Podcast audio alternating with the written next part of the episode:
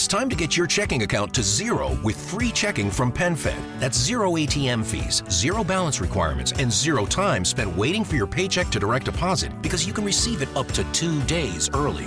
Open your account with just $25 and see how big zero can be. Apply online today at PenFed.org slash free checking. Early direct deposit eligibility may vary between pay periods and timing of payer's funding. To receive any advertised product, you must become a member of PenFed, insured by NCUA.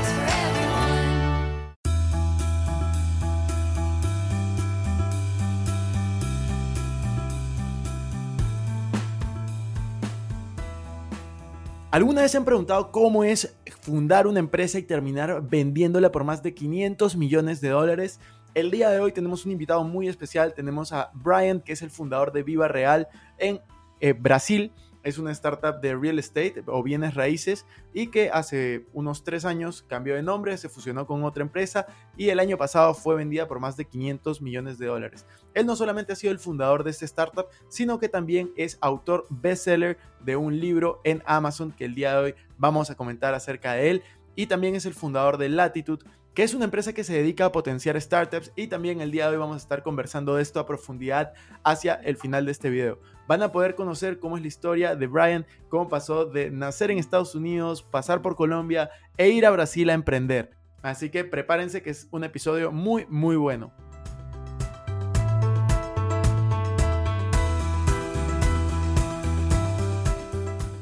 Hola amigos, ¿cómo están? Bienvenidos a un nuevo episodio de Invertir Joven. Mi nombre es Cristian Arens y les doy la bienvenida.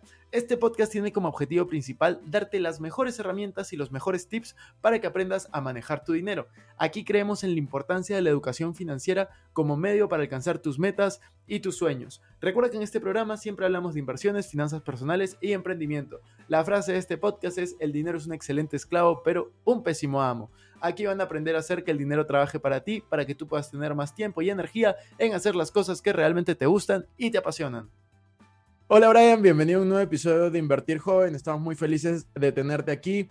Eh, ya te presenté como el fundador de Latitude y de hecho hemos hablado también en la introducción un poco de, la startup que fundaste dentro de, de, de PropTech, de Real Estate. Pero ¿quién mejor que tú para, para presentarte? Cuéntanos un poco de ti, cómo, cómo empezó todo esto de, de emprender y, sobre todo, ¿qué tal estás? ¿Cómo estás ahora? Pues muy bien, gracias por recibirme aquí en tu podcast. Eh, yo soy Brian Records, soy de California, ¿no? Eh, Estados Unidos. Entonces siempre me preguntan eh, cómo, cómo terminé eh, viviendo en, en Latinoamérica y, y, en México, Colombia, Brasil y, y varias partes. Y, y mi historia tiene una mujer atrás. Mi esposa es colombiana. La conocí en California. Le gusta decir que me importó para, para Colombia. Entonces uh, manejé mi carro desde California a Costa Rica. Compré un tiquete de ida para, para Bogotá con planes de llegar hasta la Patagonia. Eh, pero tres meses, que era el plan, eh, se, tornó a, a, llegó a ser eh, casi siete años, seis años y medio en Colombia. Y pues mi, hice varias cosas de, de emprendedor cuando estaba allá por necesidad, porque como no tenía una forma de trabajar siendo extranjero y, con poco español, pues fue más complicado. Entonces hice varios proyectos, de, desde clases de inglés, eh, websites, traducciones, y después me di cuenta que había un gran vacío en el mercado inmobiliario, que eh, mi propia búsqueda de, de un apartamento eh, era súper complicado y no, encontrar, no encontré un proceso, disculpa, un mueble como que funcionaba y, y fue un poco eh, me, me, aprovecharon un poco en el proceso por falta de conocimiento y eso plantó una, una semilla que quería como mejorar ese proceso y cambiar un poco eh, cómo se busca en, en, Latinoamérica. Eso, eso fue los raíces de, de Bioreal. Claro. Sí, de hecho estaba viendo, estaba viendo tu historia y me pareció súper interesante porque justamente tú naciste en Estados Unidos, te fuiste a Colombia y luego terminaste emprendiendo en Brasil y hoy en día tienes eh, Latitude que en realidad trabaja con la las startups son de Latinoamérica, ¿cierto? La gran mayoría. Es, es, es, están en todas partes, están desde el norte de México hasta el sur de Argentina y todo, todo entre, entre esos países. Eso, eso me parece increíble y lo que aquí siempre buscamos en este podcast Invertir Joven es ver cómo fueron los inicios y cómo estás ahora. Entonces, nos contaste un poco de los inicios, pero quería también preguntarte, antes de fundar la startup, primero en Colombia, luego en Brasil, pues, ¿cómo, cómo, cómo eras tú? ¿Cómo eras tú en el colegio, en la universidad? ¿Estudiaste algo en la universidad? ¿Qué, qué querías hacer? Cuéntanos un poco si este, estas ganas de emprender las tenías, no sé, desde los 15 años, fue una necesidad a los 25, como bien lo decías, o, o cómo fue esa parte inicial ¿no? de, de tu carrera.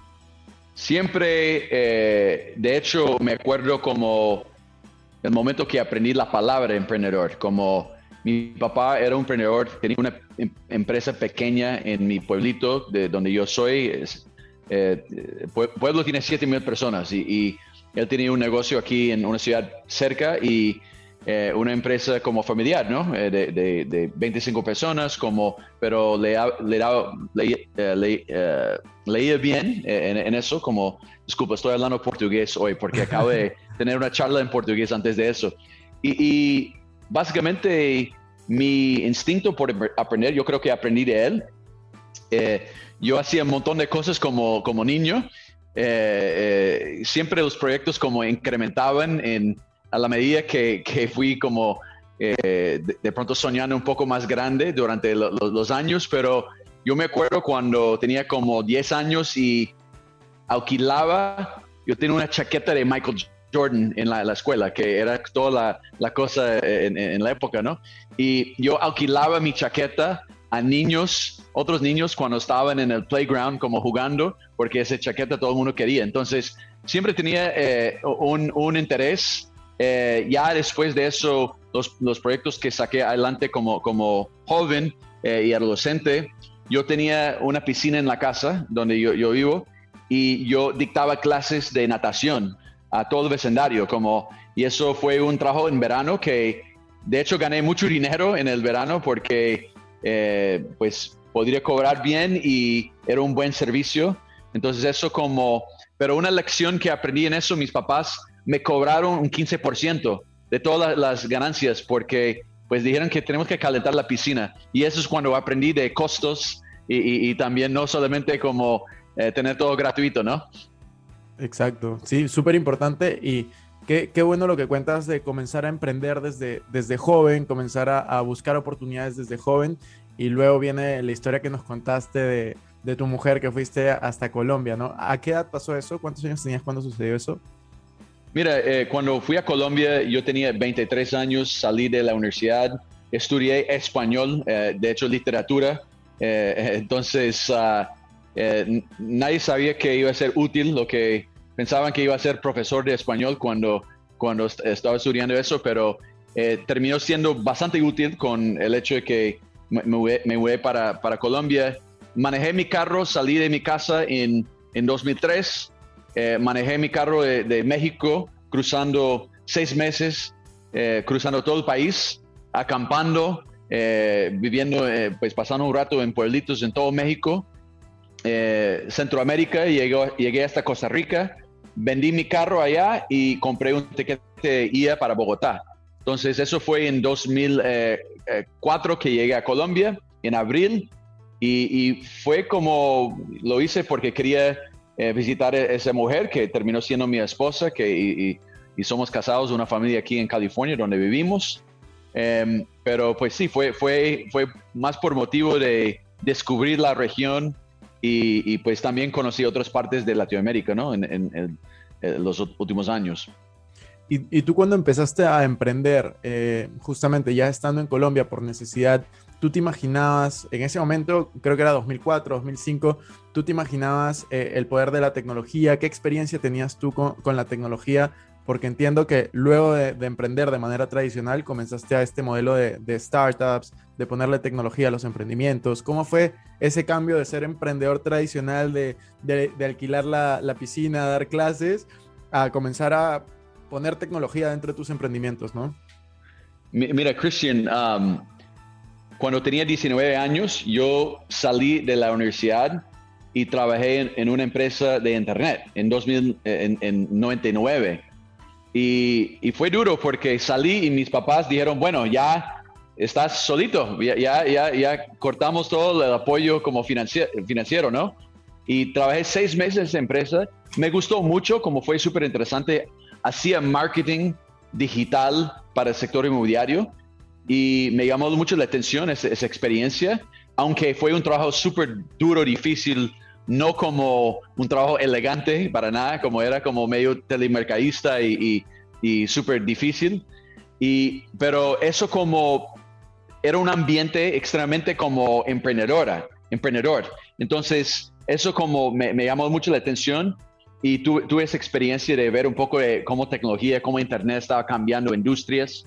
Entonces, cuando llegué a, Colombia eh, y quería pues ganarme la vida de una, una manera eh, y empecé con clases de, de, pues, de, de, inglés porque era la única cosa que podría hacer, eh, conocí un alemán.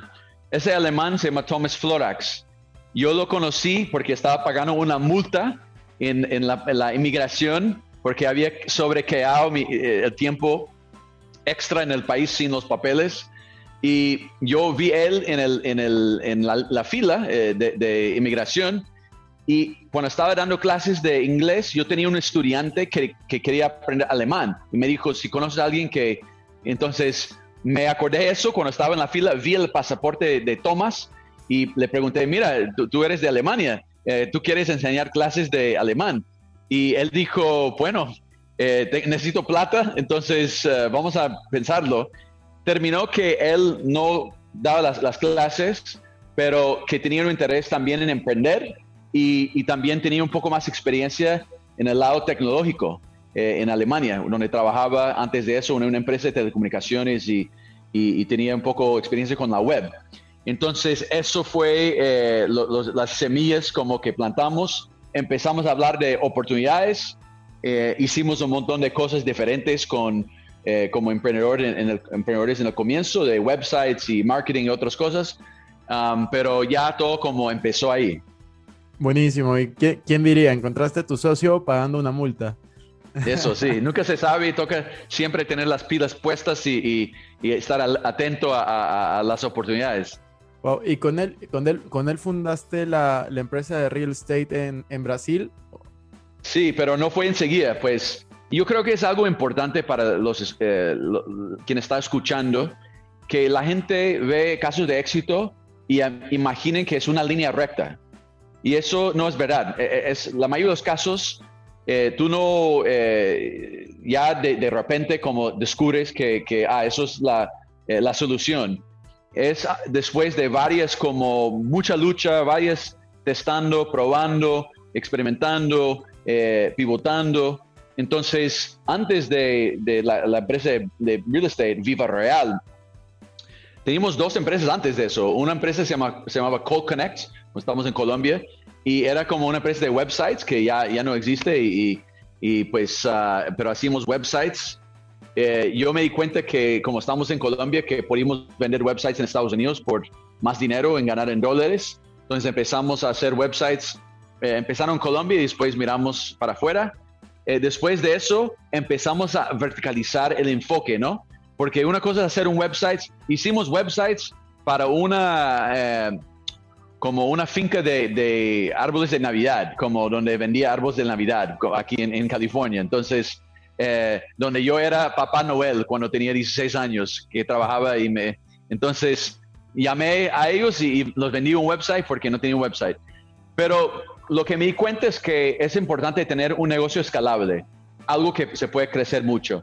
Y obviamente haciendo un website para, para ese tipo de empresa eh, no, no, va a ser escalable. Y además, como no tienen mucho dinero, es un negocio cíclico porque es de Navidad y no es el resto del año. Entonces, empezamos a, a pensar más, más en algo escalable y ahí nos enfocamos en el sector inmobiliario, que es algo que es constante y, y pues hicimos websites para las, los agentes inmobiliarios en Estados Unidos.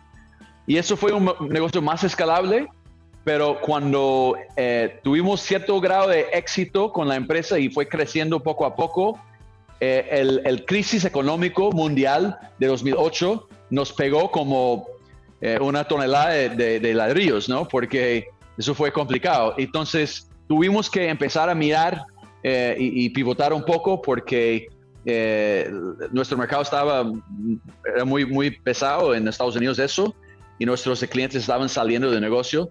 Entonces, y además de eso, vimos que eh, solamente tener un website no generaba eh, valor suficiente. Entonces, empezamos a agregar todos los inmuebles eh, para que haya una base de datos central. Y había yo tenido una experiencia en Colombia buscando un inmueble que se me hizo complicado encontrar lo que quería. Y sumando esto, eh, lanzamos Viva Real, que fue más una conexión de todos los inmuebles en la región. Empezamos en Colombia eh, y, y la gente podía buscar y contactar la- la- los inmuebles directamente. Entonces, eso ah, fue como la, eh, el origen de, de Viva Real. Buenísimo. Y al final, Viva Real hace, hace unos años terminó siendo, siendo adquirida por un grupo empresarial en, en Brasil, me parece, ¿no? Fue un éxito. Hi- Hicimos una fusión con nuestra competencia. Eh, yo era el CEO y, me torné eh, presidente del consejo de, esa empresa combinada. Entonces, eh, no salimos de la empresa, sino fusionamos y, manejamos la empresa.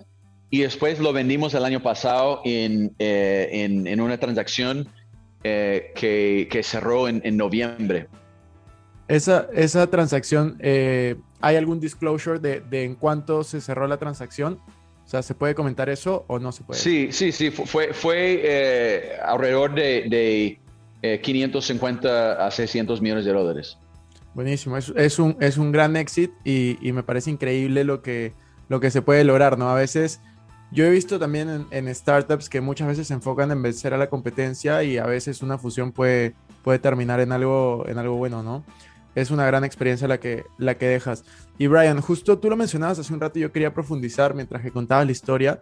Y yo conecto mucho con lo que tú dices en el tema del fracaso, de que muchas veces nos queremos comparar con el éxito que tienen otras personas, pero no comparamos el proceso, ¿no? Hoy en día tú estás donde estás, fundador de Latitude, que más adelante vamos a hablar de eso, pero no comparamos, por ejemplo, todo el camino, toda la cantidad de años que han tenido que pasar para poder llegar ahí. Entonces, eh, brevemente quería preguntarte, ¿qué opinas del fracaso? ¿Qué opinas de una persona que tiene miedo a fracasar, ¿no? O puede ser muchos de los que nos escuchan. Bueno, yo soy americano, ¿no? Y, y cuando miro esa perspectiva, trato de, de entender tal vez como la psicología más localmente, ya que viví en Latinoamérica por muchos años. Y todo el ref- como la frase o refrán de, de ¿qué dirán, no? Eso es algo que, que es algo eh, muy, muy fuerte en, en Latinoamérica y esa preocupación de ser juzgado por, por ciertas decisiones. Y a veces es lo que pasa con eh, personas cuando tratan de vivir la vida de, de los otros, ¿no? Y, y en, en el caso de, de como llegando eh, una reunión familiar y, y a veces la gente le gusta decir, no, yo trabajo para Banco X porque todo el mundo conoce el banco, ¿no? Entonces ya es como una aprobación de lo que, lo que eh, tú estás haci- haciendo bien. Y eso es una cosa que yo creo que eh, limita un poco más eh, las personas y yo creo que el emprendedorismo está cambiando la percepción por casos de éxito. Ya, ya es más trabajar, tra- eh, eh, trabajar en, en Nubank que un banco que fue el banco conocido antes. Entonces, eh, en términos de este como jornada de emprendedor que es súper complicado y, y se demora mucho, mi sugerencia para los que estén escuchando eh, es tener paciencia y es difícil porque uno quiere lograr, lograr todo ya y, y hacer todo como inmediato y de hecho como nuestros como cerebros están entrenados para eso, ¿no? Hoy tenemos Rappi, yo quiero como la comida, yo quiero eh, eh, este como ese servicio y está en el punto de ideo, ¿no? Y, entonces como la, paciencia para poner el trabajo duro, eh, yo creo que se aprende mucho más cuando fracasa que cuando tienes éxitos, ¿no? Entonces, ya los, los, los temas están más como eh, relevantes para, para, y yo creo que más conocidos aquí en el mundo de startups hoy, pero cuando empecé, yo no, no sabía de qué es como product market fit. Yo no sabía qué es eh, eh, minimum viable products. Esos conceptos que tal vez algunos de, que están escuchando saben. Entonces aprendí eso en el camino, ¿no? Nosotros hicimos una, una plataforma de blogging bilingüe y, y construimos eso en, en nueve meses, como teníamos, pensábamos que iba a ser la, la cosa más bacana que iba a salir. Y cuando lanzamos, 15 usuarios. no hicimos, no, no testamos con, no recibimos feedback en, en- en- el proceso. Entonces, esas lecciones eh, ya son aprendidas mucho más fácilmente estudiando los, los errores de los demás. Entonces, me siento un deber y por eso escribí ese libro, eh, Viva the Entrepreneur, que ah, todavía está en eh, no está en español, pero ya en los últimos, eh, el- el- ayer pues eh, tuve una charla con mi amigo Alex Torrenegra, que es un Shark en Shark Tank, y yo creo que la demanda está alta para el libro en español, ya que no hay tantos recursos sobre el tema en, en- en español. Entonces estoy pensando en, en- lanzar la traducción en español. Pero sin duda, pues esos aprendizajes de los errores, entonces por eso me siento un deber de compartir y reflexionar de mis experiencias y no solamente contar la historia de, la venta de la empresa, ¿no? Eso es la versión Instagram de, todo. La, versión real es que había mucha, muchos obstáculos como momentos de frustración, eh, de querer como eh, eh, esconderme de, de- de todo el mundo porque estaba preocupado por pagar la nómina. Eh, entonces, eso es la vida real, ¿no? Entonces, ah, por eso, pues yo creo que es importante que eh, no tenemos una ve- versión romantizada del, del emprendedorismo, aunque no hay otra cosa que yo haría, que es difícil, pero pues para mí como no hay otra opción de vida. De todas maneras, es eh, yo creo un camino muy bonito. Yo voy 10 años emprendiendo y, y- y las palabras que dicen en realidad son así. A mí me ha pasado durante los 10 años que he tenido emprendiendo, me ha ido muy bien, tal vez en 4 o 5, y me ha ido en 5 que, que quería renunciar, que he probado negocios, que se han, fracasado, he cerrado, he tenido una startup, no levanté capital, tuve que cerrar. Eh, han pasado muchas cosas y yo creo que en eso es donde la mayoría de gente puede identificarse y aprovecho también para felicitarte porque tu libro se ha vuelto bestseller en Amazon en inglés, pero seguramente muy pronto va a estar, va a estar en, en español, así que vamos a dejar el link del libro en la descripción para que puedan adquirirlo y de hecho ahí apoyen porque creo que está muy bueno. Yo lo voy a leer en estos días, está pendiente, yo tengo aquí mi Kindle, así que lo voy a leer de todas maneras. Y eso nos lleva al siguiente, a, la, a la siguiente etapa ¿no? de tu vida y la siguiente pregunta, que es ya de los últimos meses, y es latitud. Eh, cuéntanos un poco, ¿cómo, ¿cómo nace esta idea de, bueno, ahora eh, empresa latitud, en qué momento se encuentra y, qué es lo que quieres lograr con ella, ¿no? Mira, Christian, eh, me siento muy afortunado que pues te- tengo el tiempo y los recursos para hacer algo de vuelta para Latino- Latinoamérica. Yo creo que muchas veces es más fácil como tener un éxito y, y quedarme aquí en California, empezar a invertir en bienes raíces y, y vivir una, una vida como un poco más cómodo sin como eh, el estrés que, que viene con un, emprendimiento, ¿no? Pero como mencioné, me siento un deber y una responsabilidad de dar de vuelta algo. Entonces, por eso lanzamos Latitud. Nació eh, el año pasado, en plena pandemia. Eh, yo vi que había un montón de emprendedores que estaban eh, quedando con la duda de, de qué hacer en ese momento. Algunos querían empre- eh, emprender, pero eh, los recursos estaban como congelados el año pasado, en, los primeros meses después de marzo. Entonces, eh, empecé a recibir eh, llamadas, ¿no? Emprendedores que me, me contactaron y preguntaron, ¿qué opinas de eso?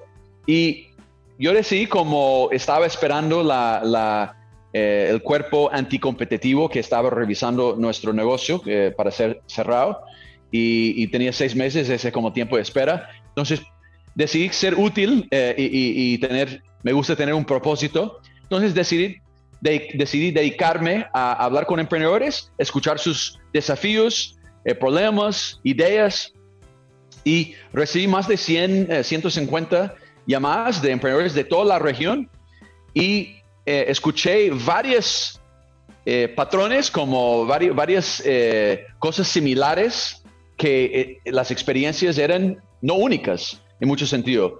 Muchos de los mismos desafíos pues son, eh, eh, pasan por todos lados, ¿no?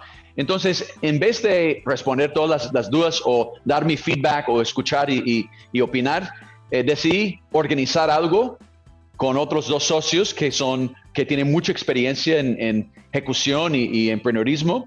Eh, y los tres nos unimos con un equipo pequeño y empezamos a apoyar esas empresas sin nada de, de- de troca. Eh, fue una, ah, o nada a cambio, disculpa, estoy hablando portugués otra vez, Eh, sin nada de- a, a cambio y, y básicamente lo que nos dimos cuenta es que hay mucho talento en la región, un montón de empre- emprendedores que están haciendo grandes cosas. Entonces, eh, y, y vimos varias cosas. Un, un insight importante es que eh, la tener una comunidad de personas es súper importante. Eh, y cuando yo estaba eh, emprendiendo, me acuerdo que éramos cinco, eh, se llamaba Brec- Breakfast Club, el club de desayuno, y cada mes no- nos reunimos en varios escritorios. Fue eh, David Vélez, el fundador de Nubank, eh, Thomas Seroji, un fundador de, de un, de un health tech en Brasil, eh, otros, eh, un- otro americano que, que tiene una empresa de seguros en Brasil, eh, y, y éramos cinco y nos sentamos y hablamos de los desafíos, hablamos de eh, planos de, de stock option, de, de nuestros inversionistas. Y fue súper importante porque los otros emprendedores tienen empatía y, y entienden como sus, sus desafíos y, y conectan con eso. Y tienen buenos consejos y buenas eh, ideas. Entonces eso fue algo importante. Entonces decidí recrear un poco de este ambiente en una forma digital. Además de eso, yo fui muy afortunado en que aprendí mucho de mentores. Eh, yo, yo tengo varias personas que eh, crearon empresas gigantes, empresas que son eh, unicornios en, el mundo y que vivieron en, esa experiencia y compartían un montón de cosas conmigo. Entonces, sumando eso, agregando ese conocimiento de sus eh, compañeros de trabajo o colegas, agregando experiencia de, los mejores emprendedores y inversionistas del mundo, empezamos a, a- a dar ese como feedback a esos emprendedores que estaban eh, localmente eh, disparados por toda Latinoamérica. Y mágica aconteció. Eh, encontramos proyectos súper interesantes. Yo terminé invirtiendo en varios eh, y, pues ya nació la comunidad que, creamos, ¿no? Que, es Latitud. Entonces, lo que va a ser, todavía no sé. Y tengo el lujo que no tengo como tanta presión de, de- ganar dinero porque puedo financiarlo por un tiempo sin capital externo.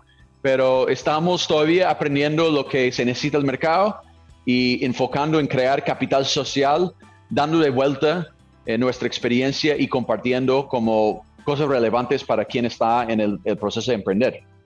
Me parece genial. Yo he visto que ha habido mucha, mucha pegada, mucha acogida por parte de fundadores de startups en Latitud y te felicito por lo que vienes haciendo. La última pregunta que, que aquí tenemos, eh, de hecho vamos a dejar en la descripción también el link de Latitud para que todos puedan verlo, si tienen una startup, ver eh, si se puede crear alguna sinergia. Y la última pregunta que tenemos, eh, pero de hecho ya, ya respondiste gran parte, este podcast se llama Invertir Joven, entonces la pregunta de rigor que le hacemos a todas las personas que entrevistamos es, cómo administras tu dinero y en qué lo inviertes. Así que te queríamos preguntar, ¿en este momento es todo en startups o cómo manejas tu, tu patrimonio?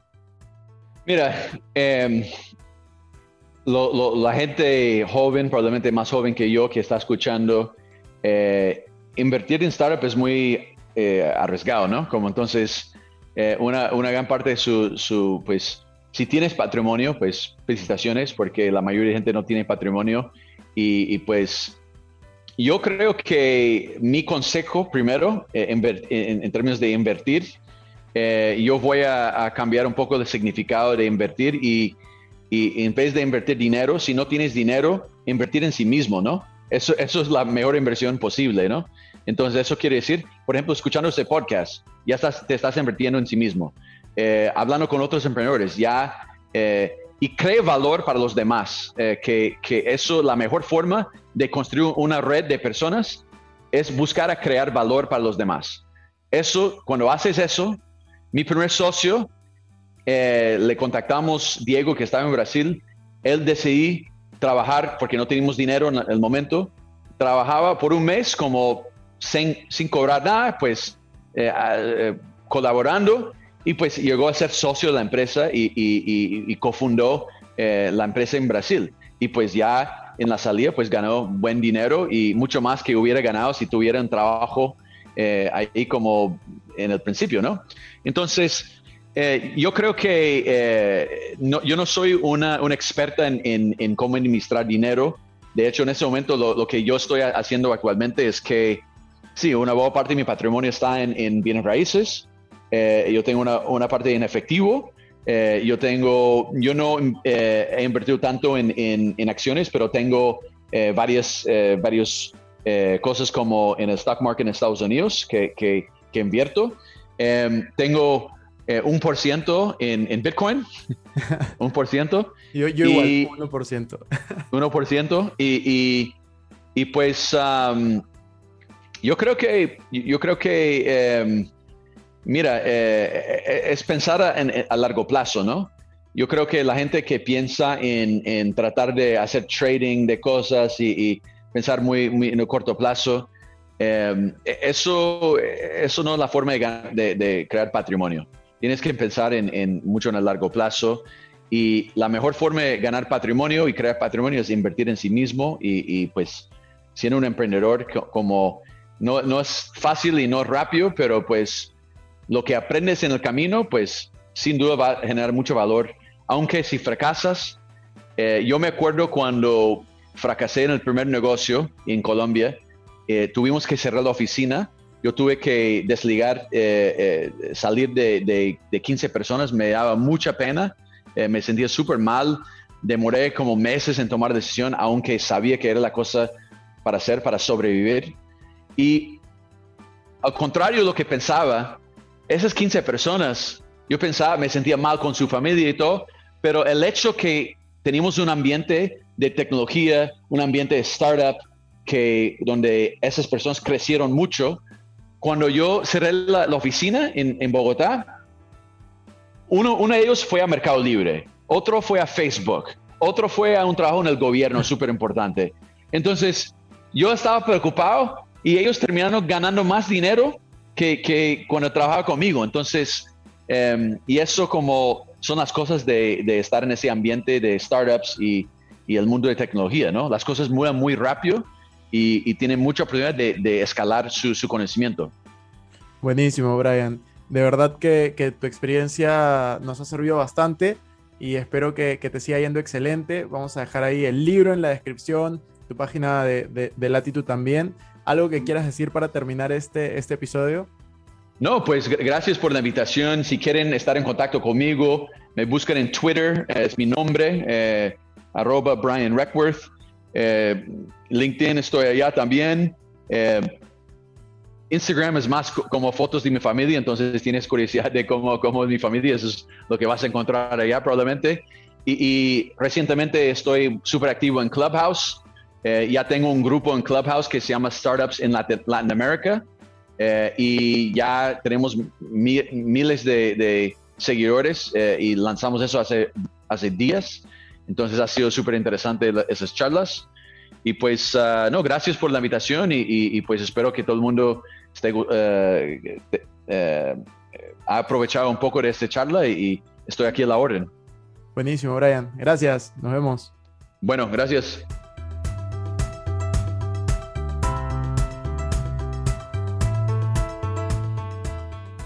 Bueno amigos, eso fue todo por este episodio. No me quiero ir sin antes invitarte a que te suscribas a mi canal de YouTube. Me puedes encontrar como Cristian Arens, también a que me sigas en Instagram como Arens Cristian y que te unas a todos nuestros grupos gratuitos de WhatsApp, Facebook y Telegram. Los links van a estar en la descripción. No se olviden de visitar nuestra página web invertirjoven.com donde encontrarán artículos de finanzas personales, inversiones y emprendimiento. Si nos estás escuchando desde Spotify, no olvides ponerle follow para no perderte ningún episodio. Y si estás en iTunes, ponle 5 estrellas y deja tu Sería genial también que puedas compartir este episodio para ayudar a más personas y saber que lo escuchaste. Gracias por estar aquí, conmigo hasta la próxima semana y recuerden que la frase de este programa es el dinero es un excelente esclavo, pero un pésimo amo. Hasta la próxima.